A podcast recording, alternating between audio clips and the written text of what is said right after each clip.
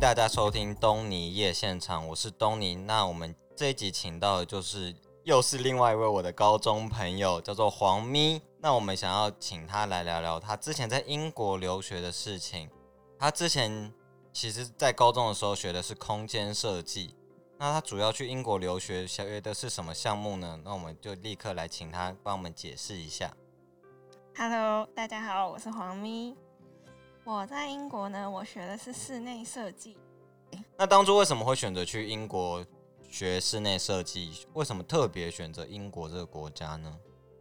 嗯，这有很多考虑的因素，因为我本来有考虑澳洲、美国跟英国。因为美国的话，美国当然是有比较多我喜欢的科系，其实我更想要学家具设计之类的。然后可是因为美国，我就考虑到地理因素什么的，然后加上我比较喜欢欧洲，就是英国。所以就是基于这几个原因，最后才会选择去英国嘛。那你还有英国的时间短啦 你说，相较于其他国家读的时间比较短一点点。。对，可是你那时候去英国学室内设计的时，其实也没有学很久吧，就是学一年半左对右。差不多。因为我还会加上我先去读就是先修课程 professional 的课程，嗯所以加了三个月。那你主要去学习的项目就是室内设计这件事情。那有别于你在台湾所知道的空间设计，是有什么最大的不一样呢？我觉得其实没有太大不一样，因为英国硕士的课程就是很 free，很 free，就是比如说我们他不会管你要做什么东西，嗯然后他会就是英国人也是一个很客套的民族，但是他们就永远都说哦你做的很好，我有当，然后我就出来成绩给你打很低分吗？就是不会给你很高分。也不会到很低分啦，就是看你的努力程度，当然还是有关系。但是因为你是亚洲人，英文本来就已经不是母语了，所以嗯分、分数肯定跟那些外国人有落差。因为其实去读这种学学位的，应该各国的人都有吧，不是只有英国人。应该对，我还蛮多国家的，像我们有韩国朋友，然后很多阿拉伯的，然后欧洲体系的也都有。那一开始有很害怕，就是要赶快找到亚洲国家的人，才有办法融入这个环境吗？那个感觉，在我刚去读 precession 的时候，我非常期待遇到台湾人，因为我是最早去的那一批。然后我因为 precession 绝对不会有就是欧洲国家的人，因为他们不需要。读嗯 precision 这个项目，对，然后我我都遇到大陆人、阿拉伯人。那阿拉伯人当然是很友善，没有错。可是大陆人就是逼问你很多事情啦。你说会逼问什么问题？他说：“你是不是台独分子第一个就问这么严肃的话题、？”对，，好啊，其实他们也是有很友善，我跟你讲，这个我不会剪掉，这个问题还好。反正就是很激进，反正就是他们是激进到老师如果介绍我是台湾来的学生，他们就会说这老师就是台独，这老师就是台独，可 人家是英国人，就是你就觉得他那个英国老师有台独思想，他们就这么觉得。对。然后比如说，就是有些阿拉伯人就真的很严肃的问我说：“你们两个讲的是一样的语言，那你们到底有什么不一样？”然后当我要开口的时候，大陆人就会直接打断我说：“这个我来讲。”然后我从来没有发发言的空间，但是我还是遇到很友善的大陆人。其实他们会这样对你，可是他们还是对我很好。比如说他们会煮饭，因为我一开始是黑暗料理界的嘛，嗯 就是他们就会煮饭，时间到了煮饭就说：“哎、上来吃下饭哦。”这样子，就害怕你煮的东西，他们因为我真的让他们拉过肚子，拉了两天。那他肯定是要讨厌你的啊！他本来已经没有很喜欢你了，你还害他拉肚子。喜欢我，我觉得再说了，反正你那时候就遇到阿拉伯人跟大陆人，对。然后我他们很喜欢问我的问题，其实是：请问台湾的男生都这么温柔吗？我说没有，你说他们也会有对于台湾的男生有刻板印象，就是对他们就说：哎、都像偶像剧里面演的这样吗？或是讲话真的都是这样吗？可是你这样跟他们相处，这样在读 position 是多久的时间？三个月，他们一开始就问这么尖锐的问题，你应该就是想说算了，就不要跟他们多交涉嘛。一开始其实还好，到后来因为整整三个月，如果都一直逼问你这个问题，你当然会很生气。就是我就会说，我不管怎么回答，你们都是这么觉得啊，那我有必要回答吗？这样子。反正一开始除了你想要积极的想要去看到亚洲面孔之外，那过了这三个月，直接算进入学学学位的部分，那就会跟各国的人相处了吧？对，还有老师，就是诶，其实一开始老师也是英国人，对。可是学成就会遇到更多不同来自不同国家的学生，对。那每个国家的学生，你自己会把握机会跟他们多相处吗？其实我一开始还蛮害怕外国人直接跟我讲话，我会倒抽一口气。就是我想，我现在讲话好像要很认真的开始想我该讲什么。但后来我会觉得，其实跟外国人讲话比跟母语是中文的人讲话更轻松。就其实你随便讲，他们其实都很很有包容性，或是他们都听得懂。但你跟台湾人讲，可是有时候我们的翻，就是我们讲英文的方法会有时候会翻译过来，或是你只要讲错，你只要什么语法不对，他其实都懂，所以他会纠正你。可是外国人其实不会，所以跟他们讲话就会特别放松。哦，就是反而母语是。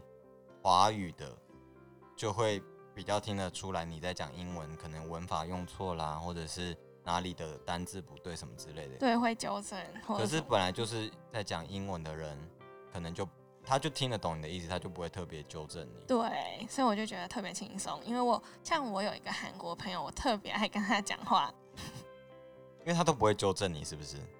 对，或者是比如说你今天这个词不知道，他还是会有，就是。你突然想讲一个东西，但是你有一个词刚好不知道怎么讲，他会很有耐心的说：“没关系，你你打给我看。”然后我打了之后，他还说：“觉得你可以翻成韩文给我吗？”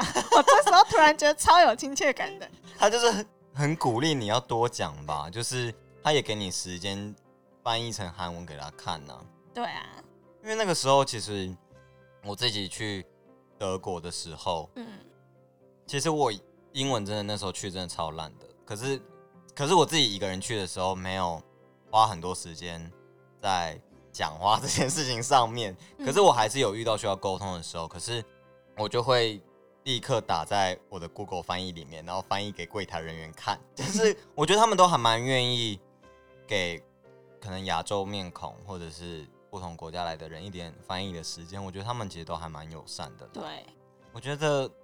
大家可能出国留学或什么，在语言方面其实准备好基本的沟通能力，去其实压力都不用太大吧。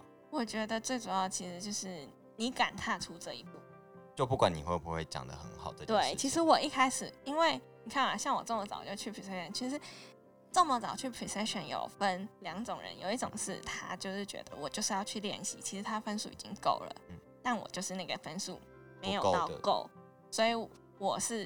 真的就是提早去的那种人，然后我一开始我也没有自己坐过这么长程的飞机，然后我还是选选那种转机的飞机。我到杜拜转机的时候，我就想说：天哪，我我到底要怎么看这些东西？但是你其实你就是踏出这一步，你敢问人，你敢讲，那你就会进步。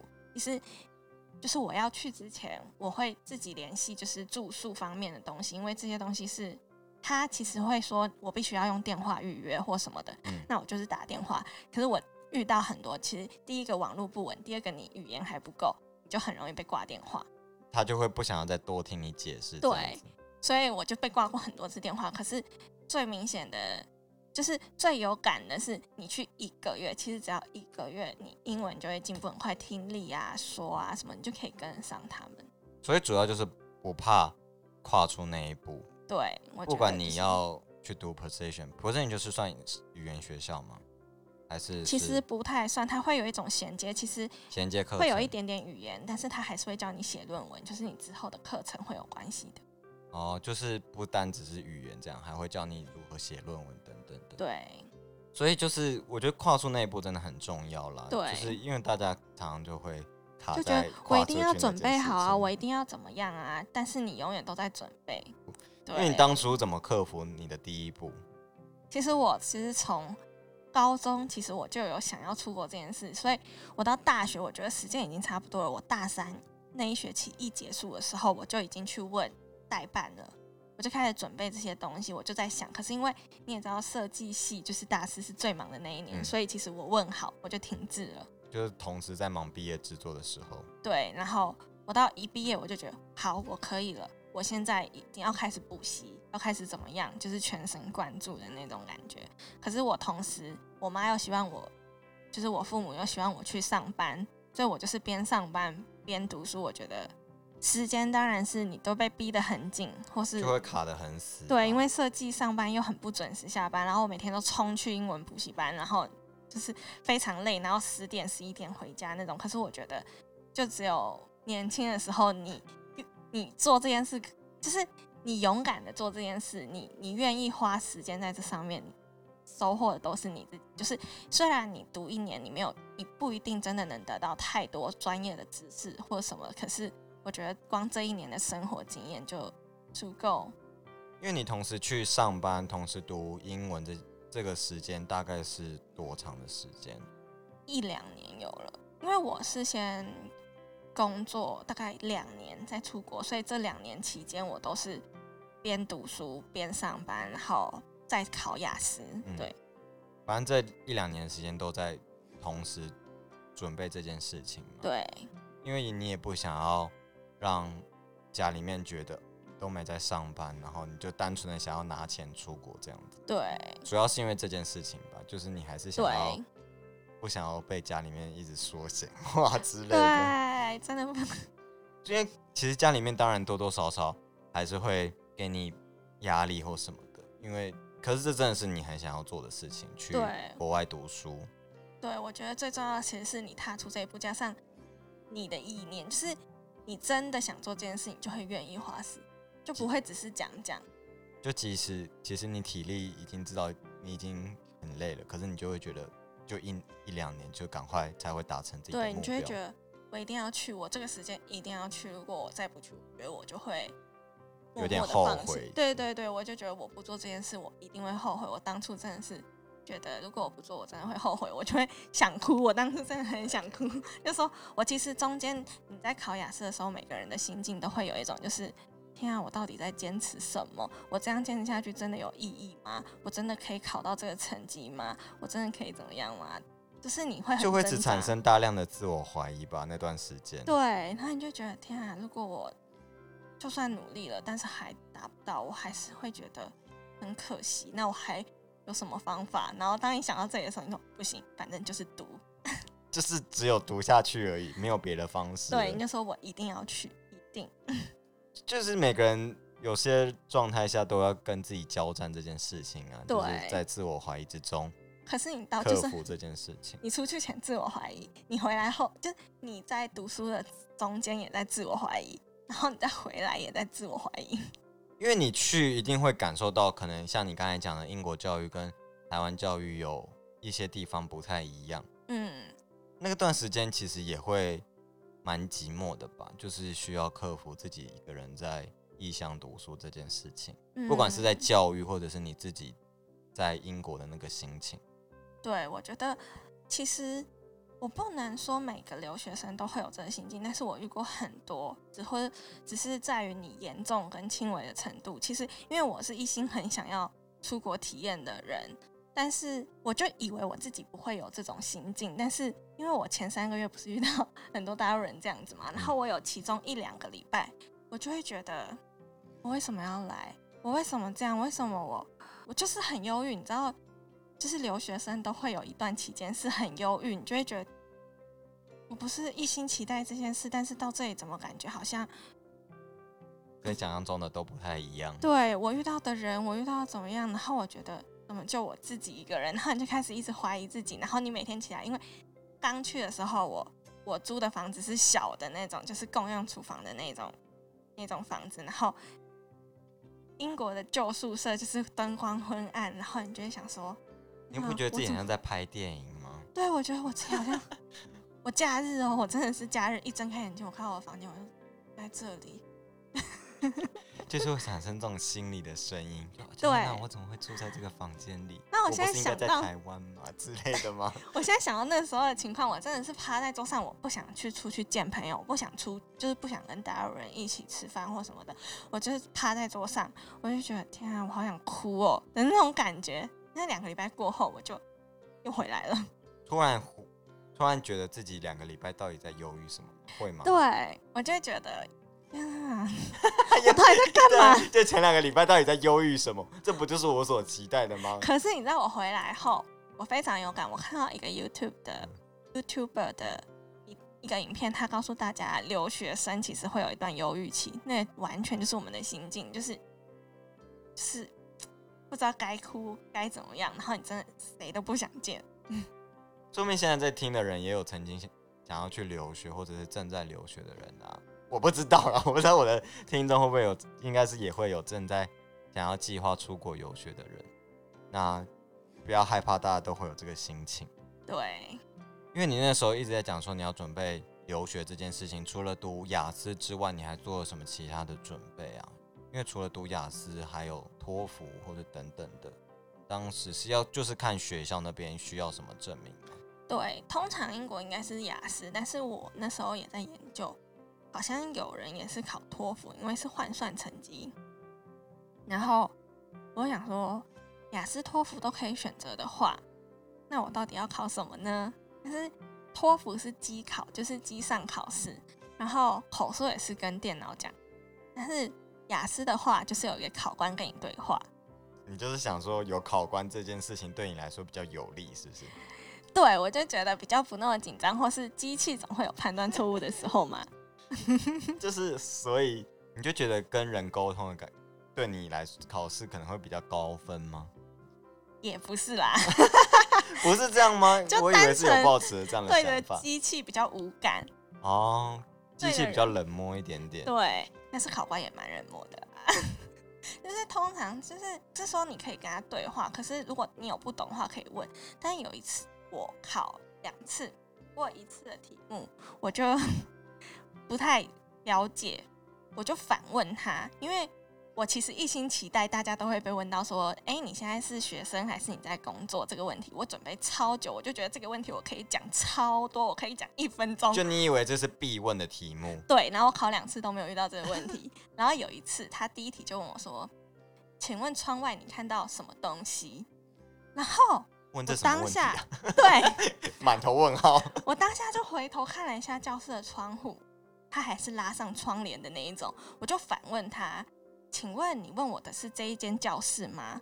他就他就不理我，他就这样看着我，我就我就开始自言自语，我说：“OK，没关系。”我说：“我家里好了。”我就这样自言自语，我说：“好。”我说：“我家里。”我家里呢，因为我住在社区嘛，然后什么就讲说，那我的窗户当然看不到什么东西啊，不是你期待的动物啊什么的，我看到的当然就是对面的公寓啦，然后游泳池啊什么的，然后考官有一点疑惑嘛，他笑了，他给我笑出来，那他就是对你印象深刻啊，没有，就是觉得这些人怎么可以自己演一出戏？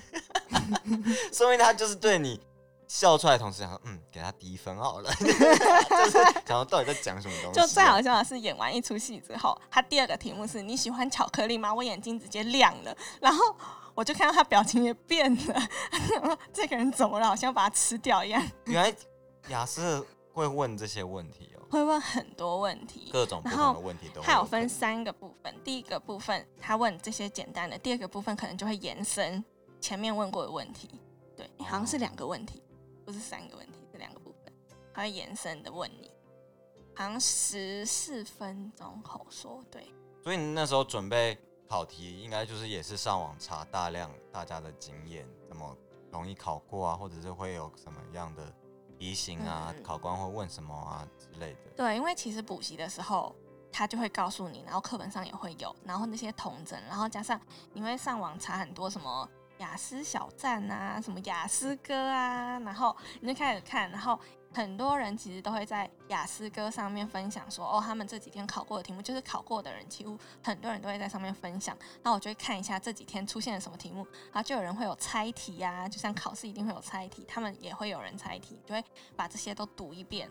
然后你去考试，你就比较觉得放松哦一点点，对，然后但是我就是一个比较，我觉得准备对我来说没有用，因为我越准备越多，但是我上场我就会随便乱讲。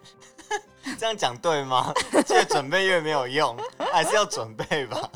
就会看一下，你就哦知道有什么题目好，这些我就临场发挥。就看一个大概，也不要死背答案的意思啦。对就是临场对话的感觉还是可是越是这。样的人呢，通常你知道我就是签完，我刚好在换题季考试，然后我就被问到一个题目，就是请问有什么更好的管道来改变这个世界？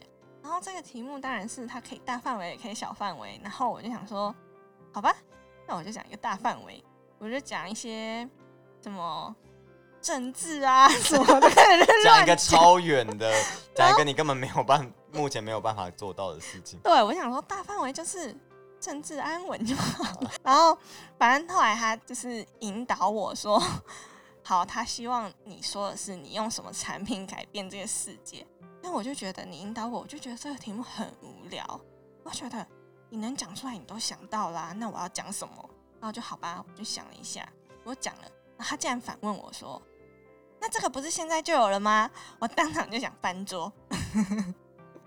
他只是要看你的反应而已吧，他没有真的想要听你讲什么，他只是要看你这样说。对吗？我觉得某部分在口说是什么的，他其实就是看你回答或是临场反应之类的你的思维怎么样吧。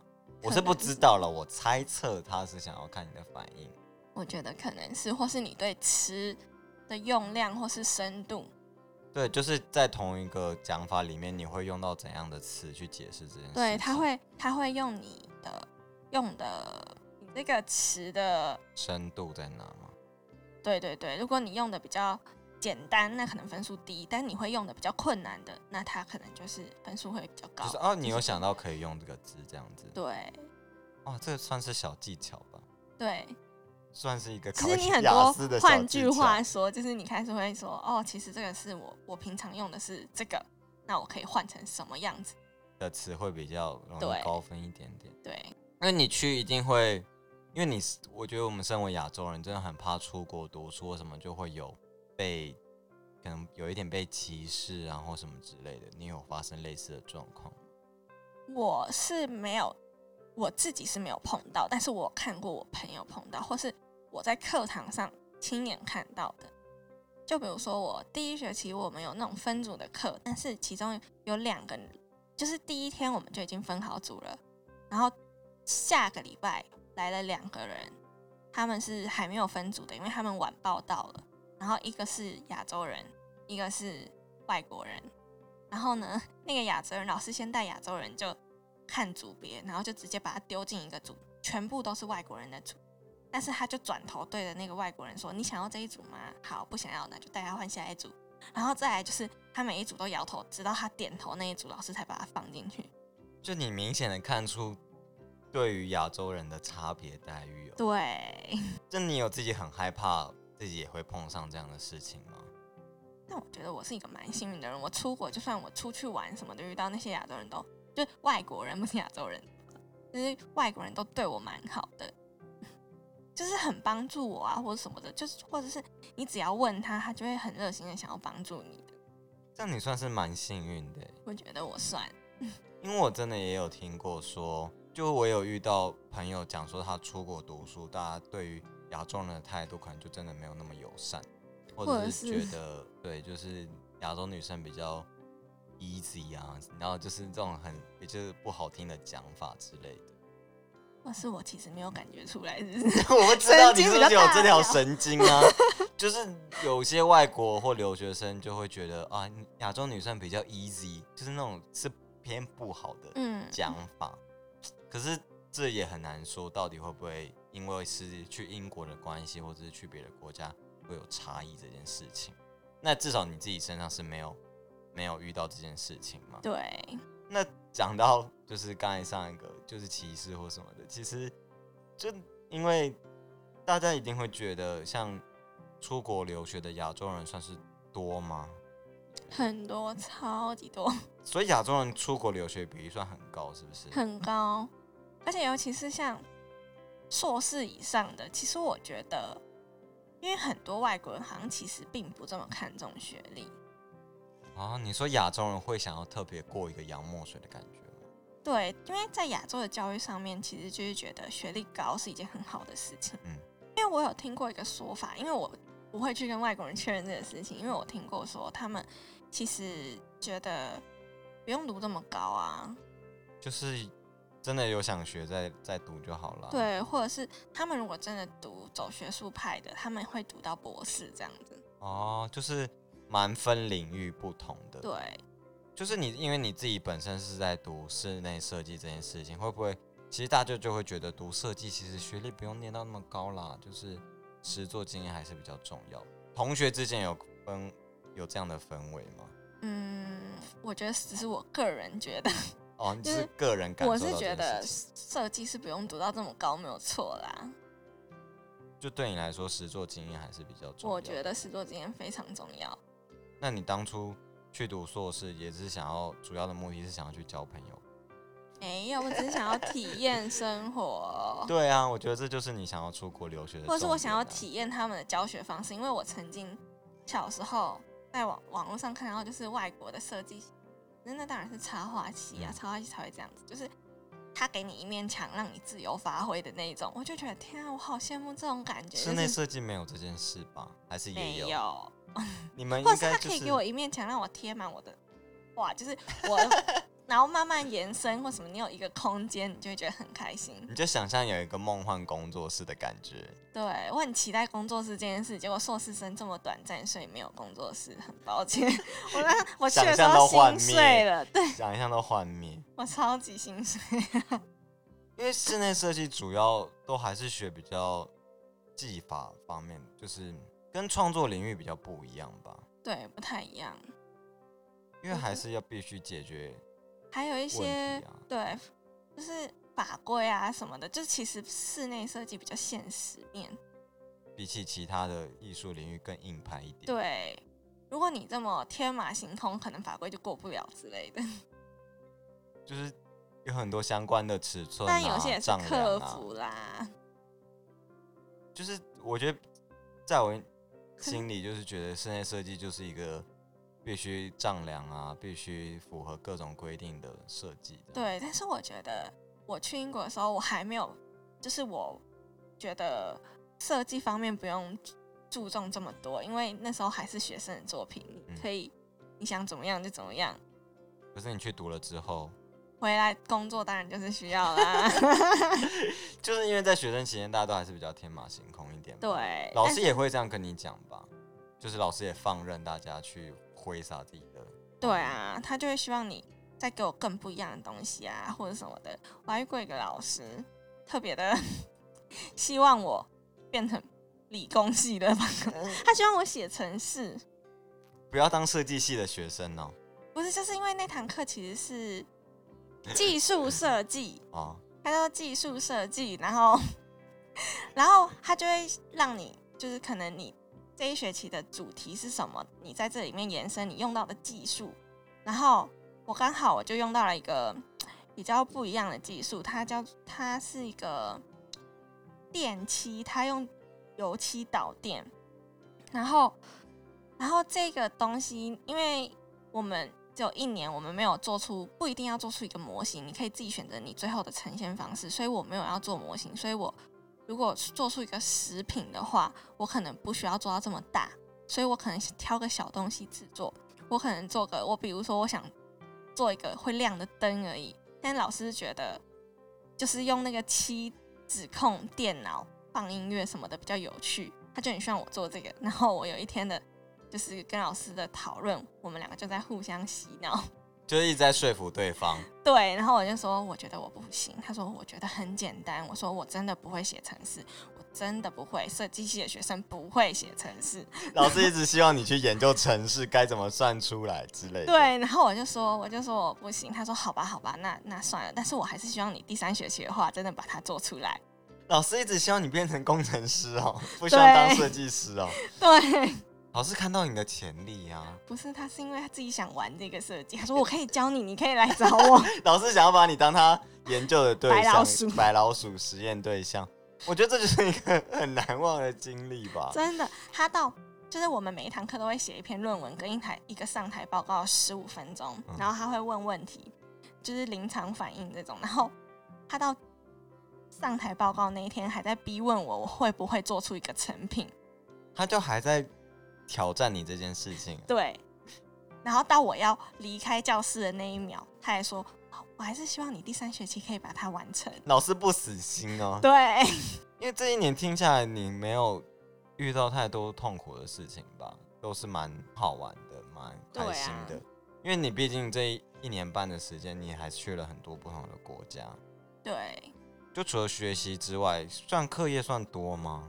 课业算很多，我们每一堂课都有一个论文加上一篇上台报告，所以你都要准备很多时间。比如说，大家都觉得我们可能假期很长，但其实没有。比如说，你圣诞假期你有半个月，对因为回来之后，就是我们通常出发就是放假前不是出发前，是放假前你会缴一篇论文，然后回来你就要开始上台报告，所以你一定要预抓好时间回来准备这个报告。又不能整个都放松，不能到处不知道去哪里这样子。对，所以我们就是一开始你还会傻傻的觉得没关系，我就带着论文去写，然后你就带着很重的电脑，然后结果到现场你就会发现根本就没有拿出笔电过。根本不会写，好不好？对，从不要再来没有。骗自己你，拿出电脑还是追剧？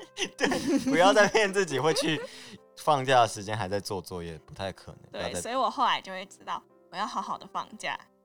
然后回来再好好的准备报告这件事情。，对，因为毕竟在旅途的期间，你也还是有可能有艳遇的机会吗？我觉得没有，只是在于他们的人比较热情。就比如说我去希腊遇到他们，就是抓着你的手，然后就是真的外国人的那种打招呼，就是亲你的脸颊这样。可是他手在那边搂我的手，你就搓你的手，对，这种就不算吧？我不知道哎、还是他对别人也是这样？我不知道，因为他就我我们有四个朋友一起去，但他就抓着我这样 超大声，对其他朋友没有，没有，那就是他对你有意思啊。他是一个老北北。so what？这老北北不能对你有意思，是不是？干嘛干嘛？老北北不行，是不是？老北北也能展展现他的爱啊。好，我遇过最特别的一个，也不是最特别，我觉得最最算是艳遇的一个一段故事，是我在完成学业之后，我回台湾前，我去了比利时、卢森堡，在法国玩，然后我在，因为我跟另外一群朋友是分两两团玩嘛。然后我自己一个人去法国跟他们会合，法国是我们的最后一站，我自己一个人坐巴士跟他们会合。然后我在坐巴士的旅程遇到一个法国的，我觉得他是大叔，因为我没有问他年纪，然后你就是很有长辈缘吧？我想。我觉得是，我就觉得，因为我那天就是那天的车程其实是四个小时，但是塞车塞了八个小时，然后我就我在车上，久的欸，对我在车上我就想说，其实他聊到第可能前五句，他就开始问我说你几岁，你是不是单身？然后我就想说我是来坐车的，我不是来联谊的，我真的是很震惊的。然后他就一直什么话题都想找我聊，就是我包包上的吊饰，我他就一直努力的在想跟你聊天呢、，可是我也会，就是他只要问我话，我就会回他，或者是他问我，就会说，哦，这可能是某个电影里面的一个人物，就是可能是什么无恋男之类的，我就会跟他介绍。可是他说他你是敷衍呢，没有看过，还是没有，我真的很认真在跟他聊。哦那、他说，我说这是日本超有名的电影，你知道吗？他说不知道，然后我就找，我还特地翻法文给他看，然后就真的很认真的看了一长篇维基百科。他就是想要认真的了解你啊？对干嘛不给人家机会？我也没有不给他，我觉得可以交朋友，但是我觉得就是直接哦，你几岁，你怎么样，就是目的很明显的话，我就会觉得。呃，可是我觉得也没有那不舒服，我觉得我我觉得交朋友 OK，但是我不是一个那么那么迅速可以觉得哦，我觉得你就是一个很不错的对象这样子。哦就没有那么快要步入感情关系，就交朋友都 OK。对，然后反正他后来就因为他问我问题，我才会回答，但是我不会自己开问题问他，哦，所以他到中间就说。为什么我对你有这么多问题，但是你对我的问题是 nothing？然后我就是完全不想要问他任何问题的感觉，对，然后我就很尴尬的笑了笑。没有办法回答他哎。因为对就是啊，因为我就不想要了解你的任何事，我就只想要回答你的问题而已啊。对，可是他中途真的他很 sweet，就是他中途其实是巴士上会开冷气嘛，他一直问我说你冷不冷，然后就想说我不冷啊，我坐窗边有太阳，我又穿毛衣，我不冷。然后他就问了超多次，他真的不死心的问了超多次。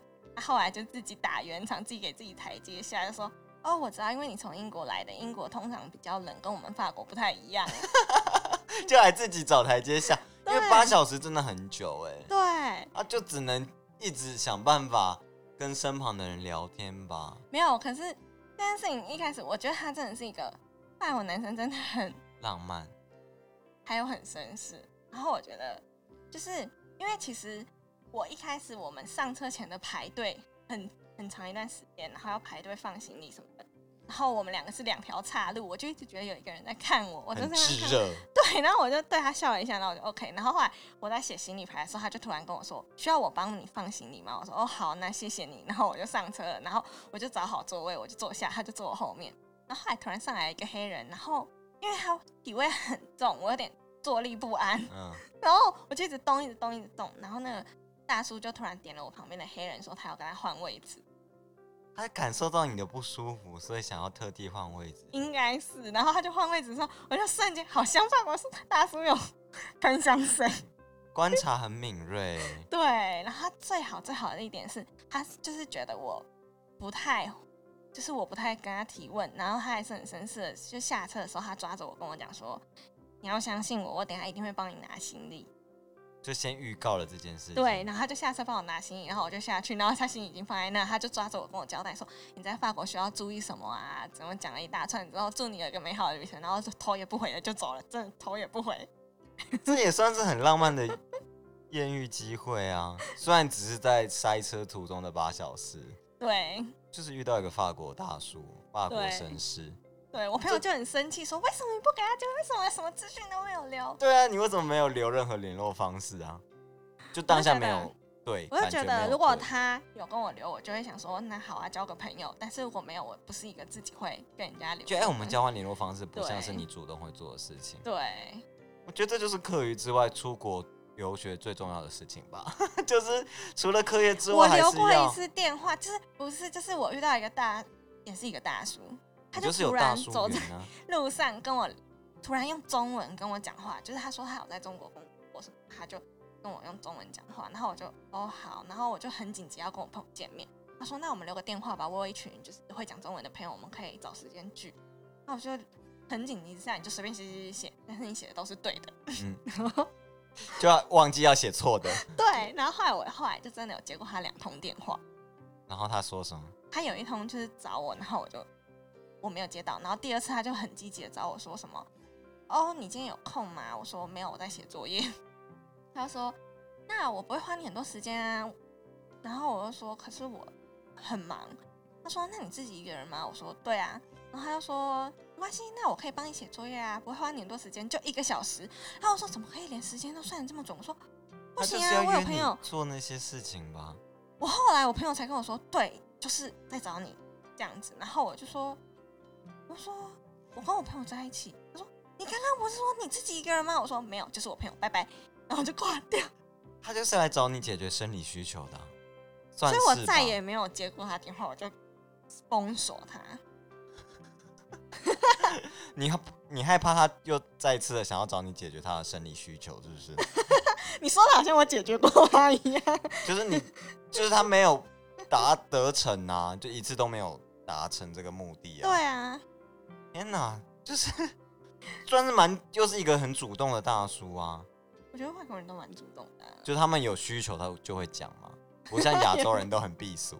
就是你在公在车程上面遇到那个已经算是很 gentleman，了其他人就是非常主动。